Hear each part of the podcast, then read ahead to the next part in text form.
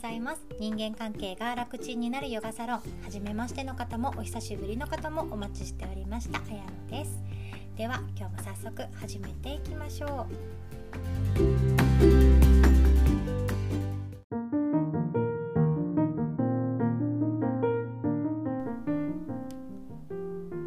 今日は自己否定が生まれたところっていうお話をシェアさせていただきます。あの思い込みで自分はダメだとかあの自分は誰々よりかも劣っているっていう風にあに思われてる方がいると思うんですけれども自己否定ってどこからやってきたかって分かりますか？気がついたらありますよね。そういうあの思いを持っている方自己肯定感があの低めの方であの苦しんでらっしゃる方はそういう気持ちあるかなっていうふうに思います。私ももちろんありますしありました。でこのネガティブな思い込みはどこから来るんだろう？人から人と比べてやってくるものなのか？それとも誰かに言われてやってくるものなのだろうか？っていうふうにあの調べた方がいらっしゃってでそれはあの自分の幼い頃の記憶から主にやってくるそうです。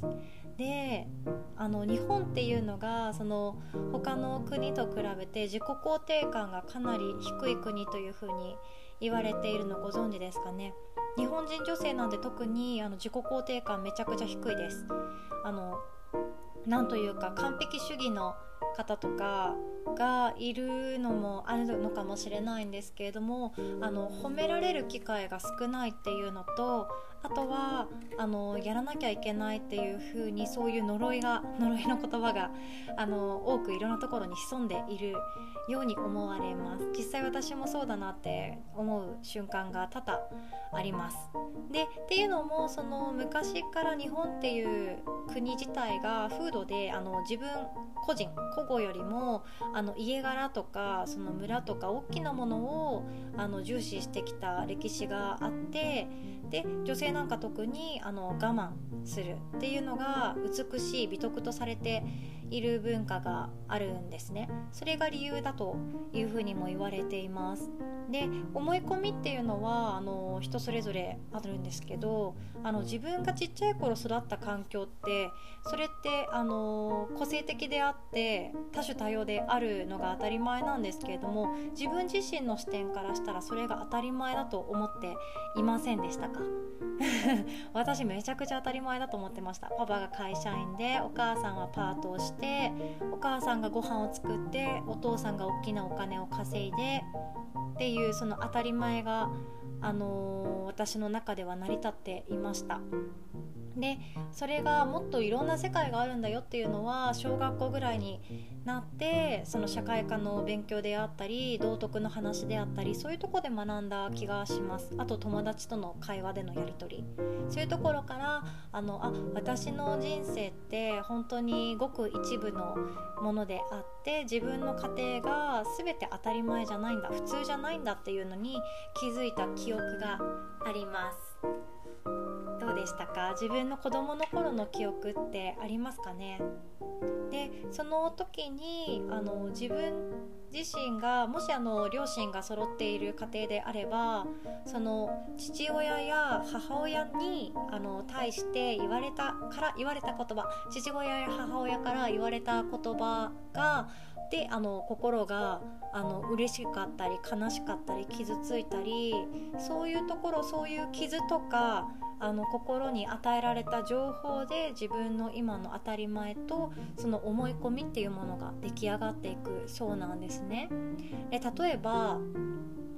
仕事をしていたりしてあの、会社に行きたくないって日ありますよね。ないかな？私はめちゃくちゃあったんですけどもう日曜日が終わってああもう嫌だな明日も日曜日が来ればいいのにけれども月曜はやってきました。で月曜の朝が来て行きたくないなって思いながらもいつも通りのメイクをして洋服を着て行く。でこれは自分一人暮らしをしていた時にはもう誰も親はいないし怒ってくれないんですけど私は会社に行かなきゃいけないと思って行きます。で行く方もいらっしゃるかもしれないんですけどそういう行かなきゃいけないとかあの誰かに愚痴を吐いてはいけない弱音を吐いてはいけない口答えしちゃダメだ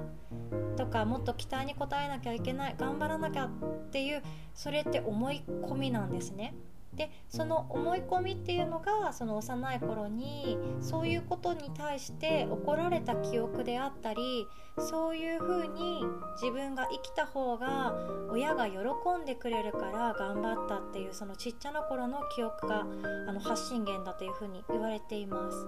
実際どうでしょう？心の中で思い当たる節はありますか？いじめとかそうですよね。私はいじめられた経験もあるし友達を仲間外れにしてしまったっていうそっちの方が深い傷なんですけどどっちも経験しました。でもそのことって親には言えなかったです。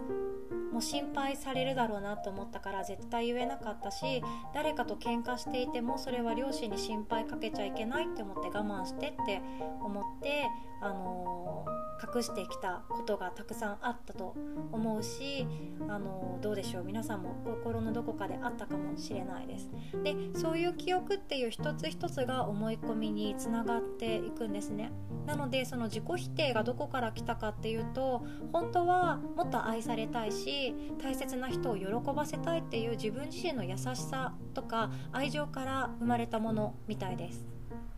ねそれがなんと自己否定になってしまう。それはもうあの負の連鎖になってしまうんですよ。自分がそうやって育ったからこういう人間になってでそういうふうに育てられた人はまた自分の子供も同じように育ててしまいます。そのやり方しかが一番よく分かってるから。なのでこの負の連鎖は自分の代で終わりにしましょうっていうのが今日私はすごくあの学んだし伝えたいなって思ったことです。であのどんな感情に抱いてもそれはあなた自身であなたはそれだけで十分なんだよっていうふうに家族に言えることが本当に大切なことなんだなっていうふうに思いました。いやめっちゃ綺麗事言ってるんですけどこれって本当に簡単そうでとっても難しいことで近くにいればいるほど近い人にこんな風に話すことができないし弱音をねあの一家の一家の大黒柱さんとかだったら弱音吐けないと思うんですよなかなか。本当に言いたい人だったらちゃんとあのちょっとなんていうかねサラリーマン辞めて田舎でみんなで自給自足しちゃおうみたいな楽しいことを言い出せたらいいけどそれをなかなかできる人は本当に日本の今の世の中いなくってだからもっとそういう自分の気持ちを言いやすかったりその自分の普通が誰かの普通と全然違うよっていうのをみんながみんな理解できればもっとあの面白くて多種多様な世の中になるんじゃないかなっていうふうにも思いました。で、えっと、私の友達で自己肯定感が低くてあの恋愛が上手にできないっていう風に悩んでいるお友達がいるんですね。でその子もあのお姉ちゃんとして育てられてしっかり者でみんなから頼りにされるような子なんですけども人よりもほんとしっかりしてて計画的で私の中でですよ。人よりもっていう言い方しちゃいましたけどそういう社会の中でも仕事であの大事な役を任されてたりあと仕事忙しくて上司からも話を聞く限り頼られているようなタイプの子なんですけども恋愛があの上手にできないっていうのもそれは自分を自分なんかダメだとか自己否定がの度合いがちょっと過激であの自分のことがそこまでいい評価ができていない状態にあるからだと思うんですね。なのでもしあの自分の評価がもっとあの自分を認めてあげてだらしない時の自分とかぐうたらしている時の自分もああ私って今上手に気を抜いているっていう風に思えるようになったらもっと自分の肯定感が上がって自分のことを好きになって相手から愛されてもその愛を受け止めれる上手なあの受け止め上手な女性になれるんじゃないかなっていう風にひっそりと思ってはいるんですけどどうでしょう？なんか他にもいいアドバイスがあったら是非とも教えてください。では今日はこんなお話でしたあのいい感じ方とか 自己否定の克服の仕方克服じゃなくても私はこう思うよっていうような意見とかがあれば是非とも私も勉強させていただきたいのでお気軽に教えてくださいね。こんなお話もしてほしいっていうことがあったらあのぜひともそれもお待ちしております。では今日も最後までお聴きくださりありがとうございました。良き日をお過ごしください。おしまい。